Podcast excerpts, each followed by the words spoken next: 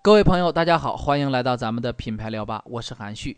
今天呢，咱们接着聊如何打造品牌竞争力的话题。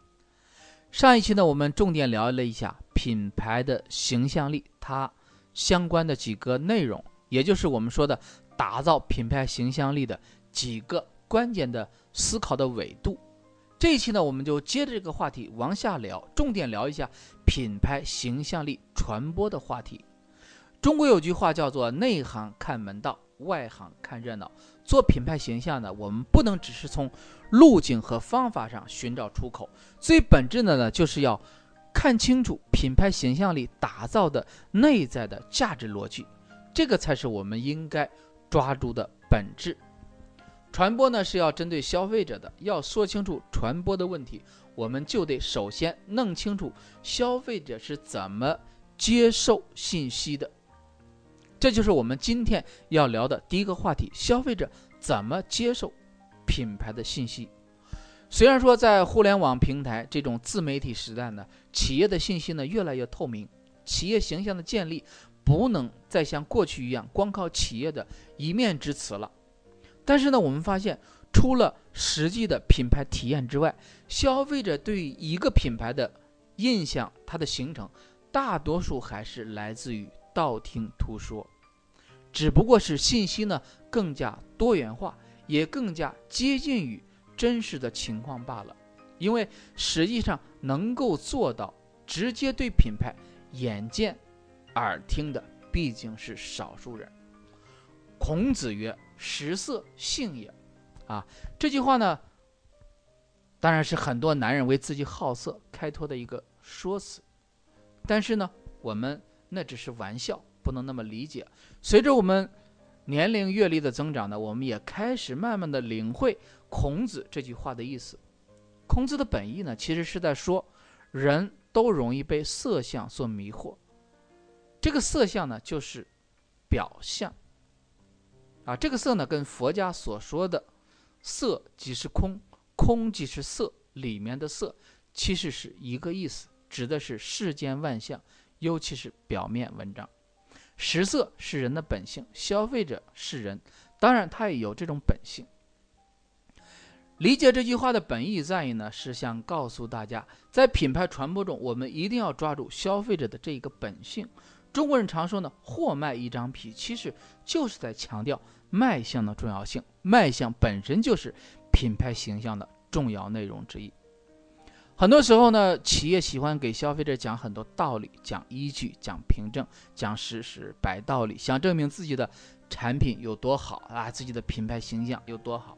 其实更多时候，我们发现消费者远没有我们想象的那么理性。心理学家呢也研究了，能够让人类产生记忆的，通常是两种情况，一种呢我们叫强制记忆。就像我们今天的应试教育一样，你要考高分怎么办？死记硬背，不断的强化，不断的念啊，不断的记，你就能够记住一样东西。但是我们说，消费者通常不会对一个品牌进行死记硬背的，所以你没法去强制他记忆。那我们就得找另一种记忆的方式。另一种记忆的方式呢，就是叫情感记忆，就是先从感情上打动。然后呢，信息就会随着你的感情被深刻的记忆下来。那人其实就是一个感情动物。比如说，我们看一个电影，我们会为故事感动的时候，为情节感动的时候，我们才可能喜欢上这个电影，才可能会记是记住这个演员。啊，就是这样的。我们说过，小品牌做气质，大品牌呢做气势。其实，不管是大品牌还是小品牌，都必须要注重做气质。用我们的观点叫呢，从大处着眼，从细节入手，注重品牌细节的完美表现。尤其是对于一个新品牌，在消费者对企业了解有限的情况下，很可能因为被你一张。设计用心、制作精美的海报打动，瞬间对企业产生一种高大上的形象，或者是对企业产生一种用心负责的印象，通过这个产生对于品牌的信任来购买你的产品。这样的话，品牌形象也就成就了品牌的竞争力。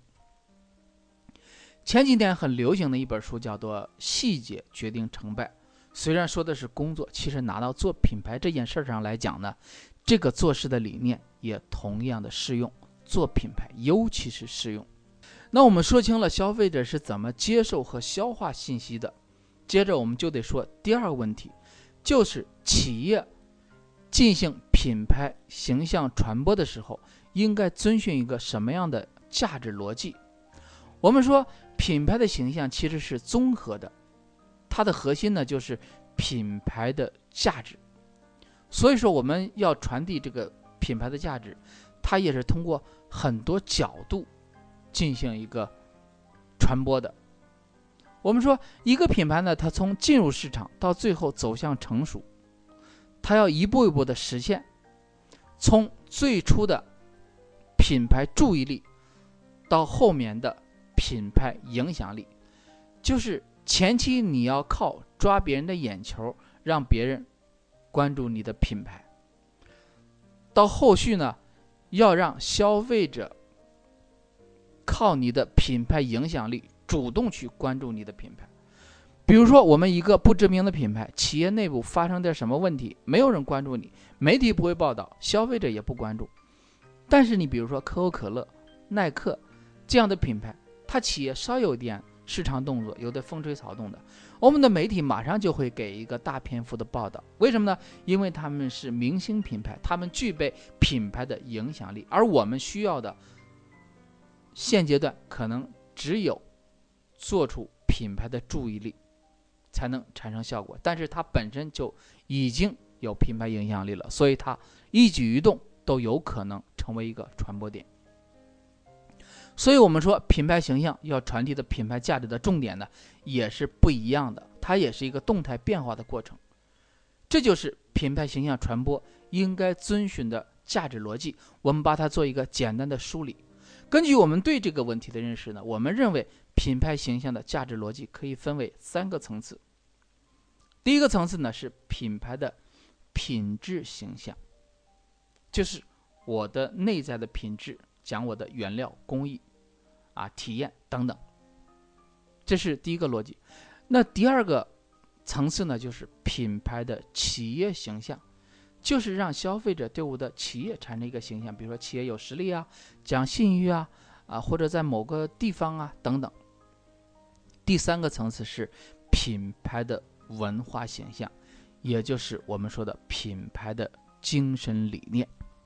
这是我们在。传播品牌形象的时候，要遵循的三个内在的价值逻辑。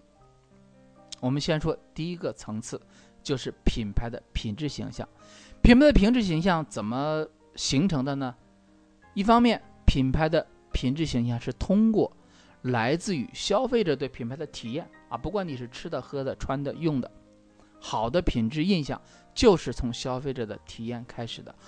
所以说，我们今天看很多。产品在搞免费的试用、免费的品尝、免费的体验等等，它就是为了快速的让你建立起对它品牌的品质形象的一个认识。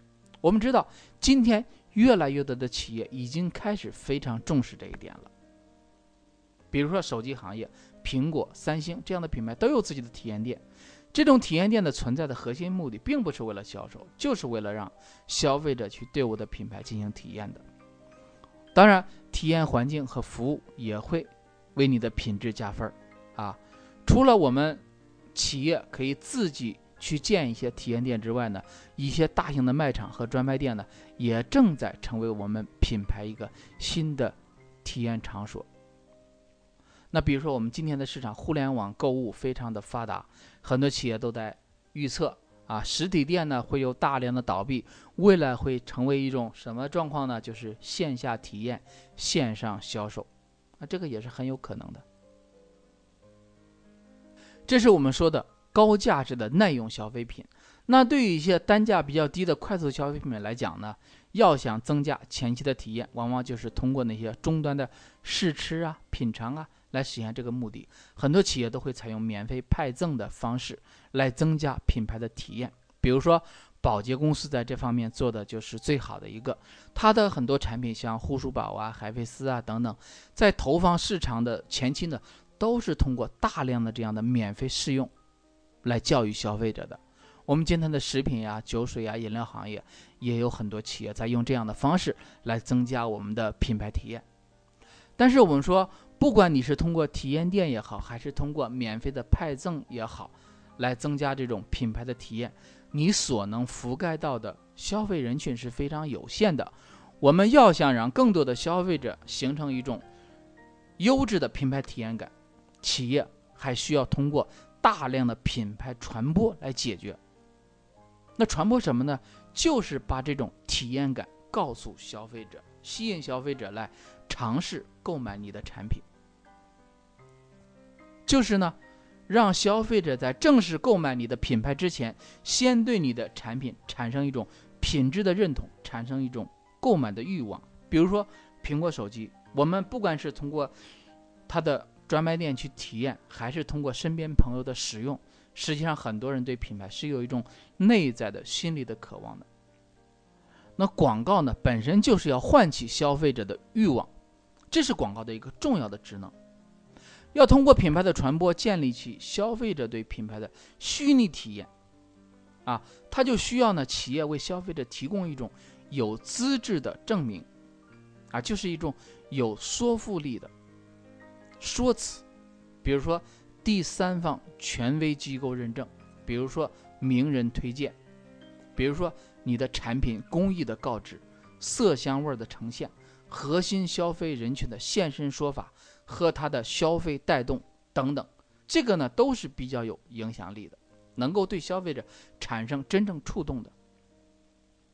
还比如说苹果手机来讲，很多消费者对于这个品牌最初的体验感，其实并不是来自于试用它的产品，而是来自于身边朋友的影响，来自于品牌所激发的这种渴望啊。再后来靠的就是对于乔布斯本人的一种信任。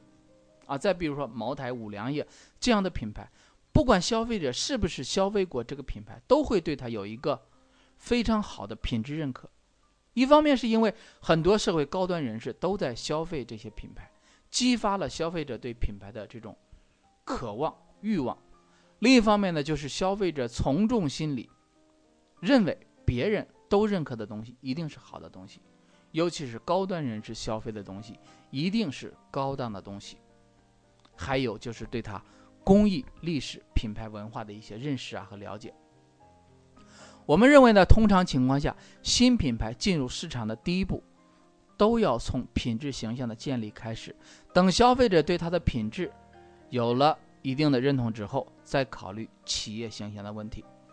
但是呢，如果是一家已经有影响力的企业要推新品，比如说娃哈哈或者红牛要推出新产品了。可能他就不需要这样做了，因为消费者已经有了一个品牌信任的前提和基础了。那品牌呢，只要能够告知消费者我是什么样的产品就可以了。这就是我们看到为什么康师傅、娃哈哈、农夫山泉这样的企业，它只要推出新产品，它就有关注度，就能够快速的实现分销，实现终端的铺货，啊，就有人去买单，有人尝试。就是因为消费者已经对他的品牌建立出一个基本的品质信任了，他敢尝试，也愿意尝试。接着呢，我们再说第二个方面，就是品牌的，